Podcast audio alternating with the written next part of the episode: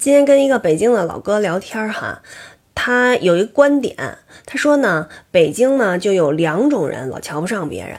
一种呢是新北京人，就是在北京落户的，呃，拿着了北京户口的，买了房子的这种，然后还挺有钱的啊，就这样的人，在路上不礼让行人的，强行并线的什么的，这样的大多数都是这种新北京人啊，蛮横不讲理。还有一种人呢，就是住在城里的小平房胡同里头，老认为自己跟皇上有什么亲戚关系的，就这样的老北京人儿，容易看不上别人，尤其是像他这样的，就他家吧在京郊啊，他就觉得这个郊区的人老会受到这样的人的歧视。我呢倒是有一个发现，就是在我们小区里哈，遛弯的大爷大妈好多都。不是北京人，就不是老北京人，他们说话都是全国各地的口音。那他们应该都是来帮着带孩子的，所以其实呃，现在新北京人肯定是非常非常多的。所以我觉得要接纳吧，啊，千万别因为这些，